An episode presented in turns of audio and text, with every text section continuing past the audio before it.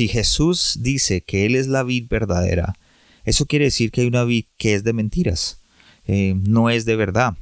Si espiritualmente no estamos absorbiendo de la vid que es Jesús, entonces estamos absorbiendo de otra vid, así de simple.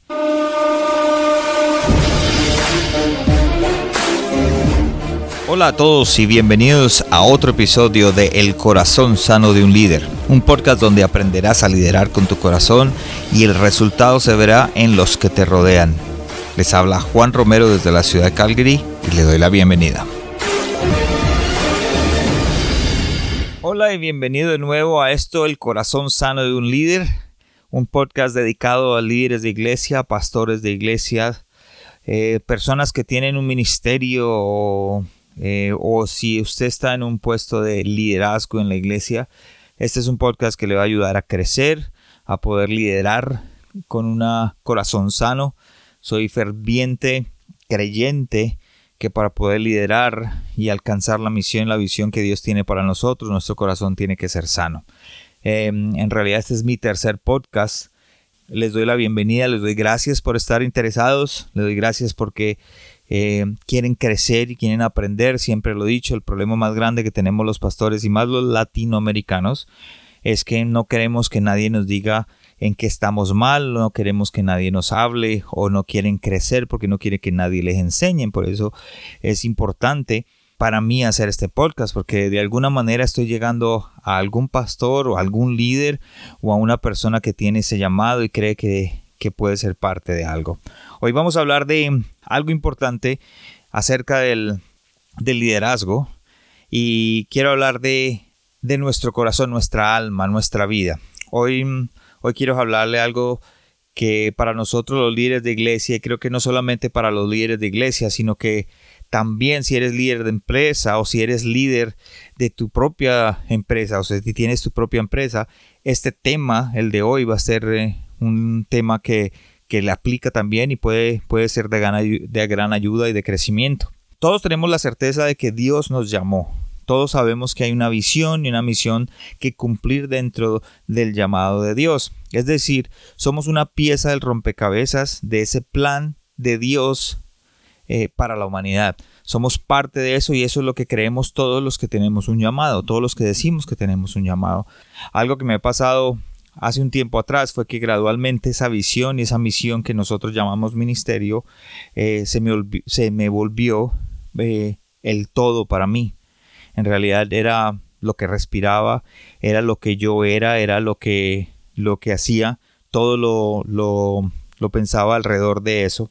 Y mm, hubo etapas o momentos donde literalmente dejé a un lado mi familia, mis amigos, y en realidad abandoné la herramienta más importante que Dios nos ha dado, que es nuestro ministerio, es nuestra alma. Entonces, eh, abandoné esa parte, abandoné esa, esa herramienta.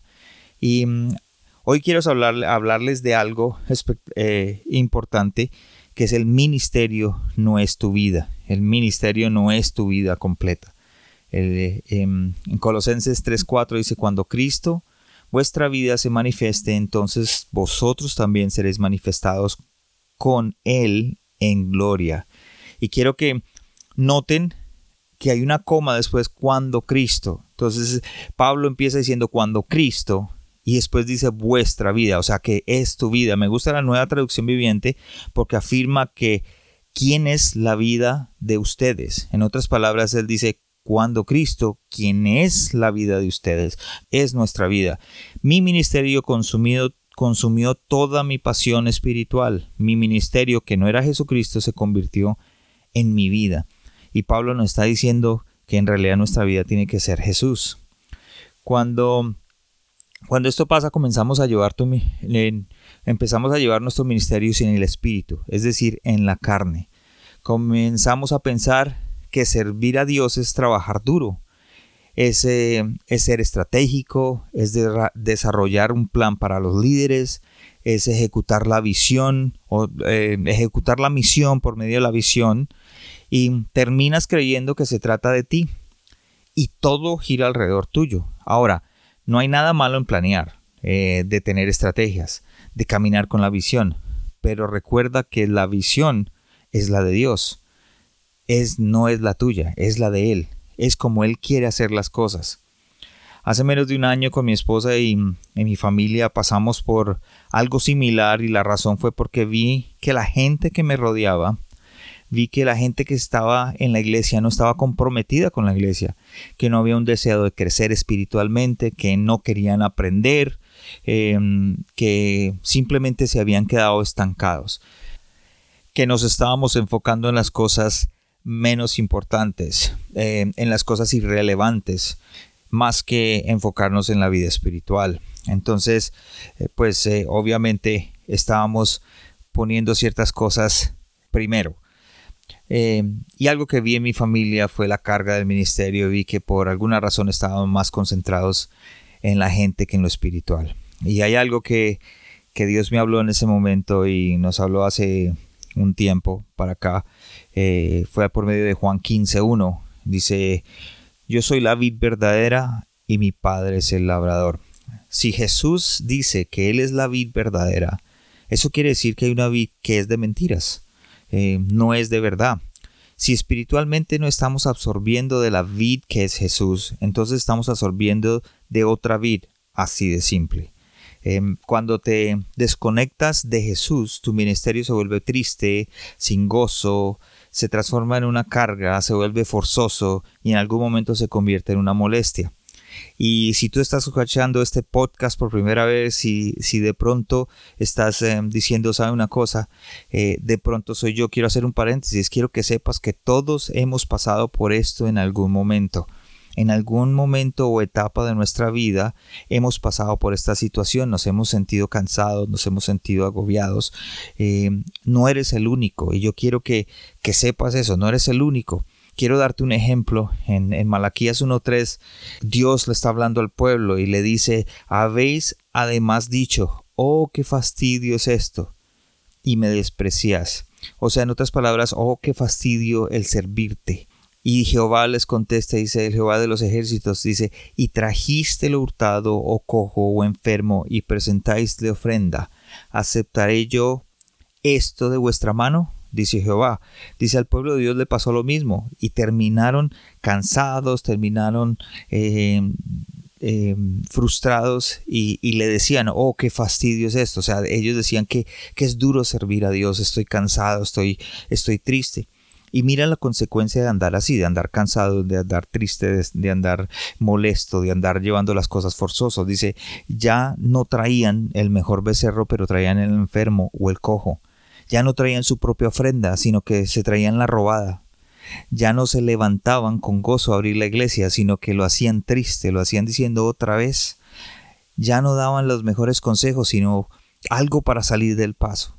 Y si estás, por ejemplo, en la alabanza, ya no adoraban en espíritu y en verdad, sino que cantaban por cantar. Eso fue lo que pasó cuando, cuando empezaron a ver que era una carga. En Éxodo 3, Moisés le pregunta a Dios, ¿y quién soy yo para que vaya al faraón y saque de Egipto a los hijos de Israel? Ese es el llamado. Esa es, la asignación, esa es la misión. Dios lo escogió para que sacara al, al pueblo de Dios, a, los israelitas, de una captividad con Egipto. Entonces, esa fue la misión. Ese es el llamado, esa es la asignación. Cada uno de nosotros tenemos un llamado, una asignación, como lo dije al principio, y, cada uno tiene algo que hacer. Eh, la presencia de Dios estaba con Moisés. Eh, cuando Dios le dio la respuesta, dijo, ve porque yo estaré contigo. ¿Te acuerdas? Él le preguntó yo, ¿y quién soy yo? ¿Cómo lo voy a hacer? ¿Por qué me creo? Dios le dio la misión y dice, pues ve porque yo voy a estar, estar contigo. Quiero hacer otro paréntesis. Eh, voy a hablar eh, no solamente de la oración es importante, porque yo creo que la oración es importante. Em, es un tema para, para otro podcast, pero hoy quiero referirme a poder identificar esas cosas que me están apartando de la vida verdadera.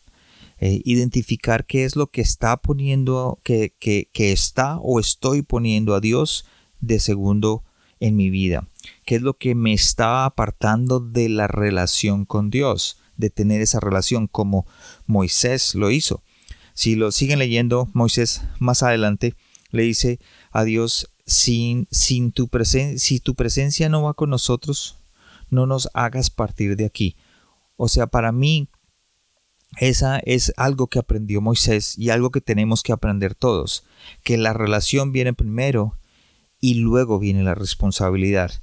Vuelvo a repetirlo, que la relación viene primero que la responsabilidad. Y mucha gente pone la responsabilidad primero y luego después la relación. Éxodos 33 del 12 al 3 dice, y dijo Moisés a Jehová, mira, tú me dices a mí, saca a este pueblo y tú me has declarado a quienes enviarás conmigo. Sin embargo, tú dices, yo te he conocido por tu nombre y has hallado también gracia en mis ojos. Y mira lo que dice el 13, que es, la parte de todo importante el día de hoy. Ahora, pues, si he hallado gracia en tus ojos, y subrayen lo que dice, te ruego que me muestres ahora tu camino para que te conozca. O sea, muéstrame la misión, muéstrame cómo debo hacer las cosas para que te conozca que Moisés dice que quiere conocer a Dios por encima de cómo cumplir la misión. Aprender a conocerlo, a Dios, es aprender a liderar a su pueblo. Al final dice, y hallé gracia en tus ojos, y mira que esta gente es pueblo tuyo. O sea, en otras palabras, le diciendo, quiero conocerte a ti, quiero tener una relación contigo para poder saber cómo voy a guiar este pueblo que es tuyo. Lo mismo te digo el día de hoy. Primero aprende a conocer a Dios, conoce sus caminos y aprenderás a cumplir la misión, porque se trata de la relación. La misma relación te dará la fuerza para cumplir la responsabilidad. Esa misma relación te dará las fuerzas para poder alcanzar lo que Dios ha puesto. Esa misión, esa visión, esa responsabilidad que tienes, ese llamado, esa, esa relación te dará la fuerza. Juan 15:5 dice, yo soy la vid, vosotros son los pámpanos, el que permanece en mí y yo en él, este lleva mucho fruto, porque separados de mí nada podéis hacer. Esa palabra permanecer, nos dice el que permanece en mí, para mí es relación. El que está con él, relación. Recuerde, no estoy hablando de oración y de, de estar 3, 4, 5 horas metido en oración. Estoy hablando de conocer en realidad a Dios como es, aprender de Jesús, de quién es Él, es eso relación, el, es hacer de Jesús tu vida, es de, de esa relación fluya tu ministerio, fluyan las estrategias, fluyan los planes, eh, pero primero es permanecer en esa relación, incluso si te toca hacer un alto en el camino, hacer un alto en el ministerio, hacer un alto a esa responsabilidad. Porque si tu responsabilidad está ocupando el primer puesto y la relación con Jesús está ocupando el segundo puesto, tú tienes que hacer un alto en el camino. Ay, pastor, pero Juan, es que la gente se va a ir. Mira, ¿sabes una cosa? Es mejor que a veces se vayan y que tú puedas arreglar la relación. Eh, a veces es mejor sacar las personas tóxicas, las relaciones tóxicas o las personas que no creen en tu visión o en tu misión y que tú empieces a arreglar la relación con Jesús. Es importante eso vertical y luego después lo horizontal. Como líderes de ministerio o de iglesia hemos sido llamados a hacer un trabajo duro, y es duro lo que hacemos, que es traer la luz a la oscuridad. La batalla es real, eso es algo que ustedes tienen que entender, que la batalla es diaria, y tienes que añadirle a eso de que somos líderes imperfectos, que somos líderes frágiles y somos líderes llenos de fallas. Imagínense todo eso completo tratando de alcanzar para Dios en nuestras fuerzas en, sin el conocimiento que Jesús nos puede dar. Es necesario tener la vida de Jesús en nosotros para cumplir nuestro llamado, para cumplir aquello que Dios nos ha dado. Es por eso tan importante que le pongamos mucho cuidado a nuestra alma. Cuando comencé el ministerio, les voy a contar esta historia, lo veía como un regalo, yo veía como el ministerio un regalo de Dios para mí, como como un regalo de Navidad, como cuando alguien te da esa caja y, está mm, eh, envuelta en, papel regalo y, tiene el moño. Lo cuidaba, la protegía, ya que era el mejor regalo que Dios me había dado, es el, ministerio, mi llamado. Pero se me olvidó que tenemos que tener mucho cuidado en poner ese regalo o esa caja por encima del regalo más grande que Dios nos ha dado, que es Jesús.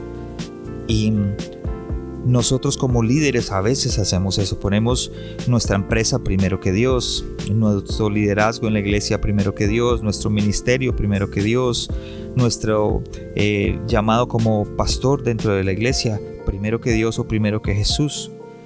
Dedica tu vida a Jesús. Pon los ojos en la vid verdadera, que el ministerio viene por añadidura. Si eres dueño de tu propia empresa, dedica tu vida a Jesús, Él te la hará crecer. Si eres líder de una empresa, dedica tu vida a Jesús y Él te dará la promoción dentro de esa empresa. Si eres líder de un ministerio, dedica tu vida a Jesús y Él te dará la visión para que cumplir, eh, eh, para cumplir en el ministerio. Si eres pastor de iglesia, dedica tu vida a Jesús y Él traerá la gente correcta y tu iglesia crecerá, sin importar las personas. Creo que en Hechos, eh, siempre lo repito, en Hechos habla de que, que en Hechos 2 al final dice que Dios cada día o añadía a la iglesia a los que habían de ser salvos.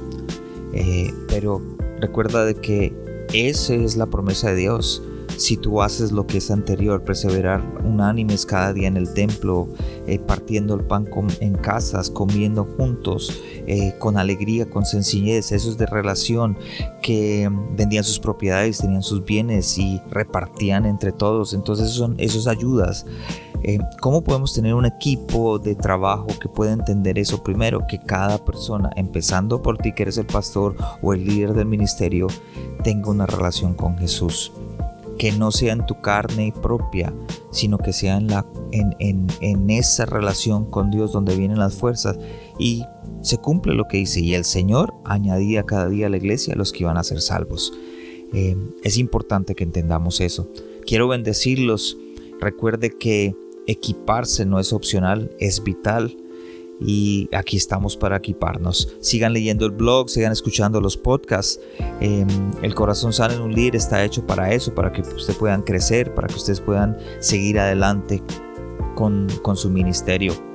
Recuerden visitar la página de Facebook, visitar la página de Twitter, eh, Instagram, nos puedes encontrar, eh, que estamos en todas las redes sociales para poder alcanzar más líderes. Recuerda compartir esto con tus líderes, recuerda compartir este podcast con las personas que lo necesitan y seguir adelante. Dios los bendiga, nos vemos en el siguiente podcast.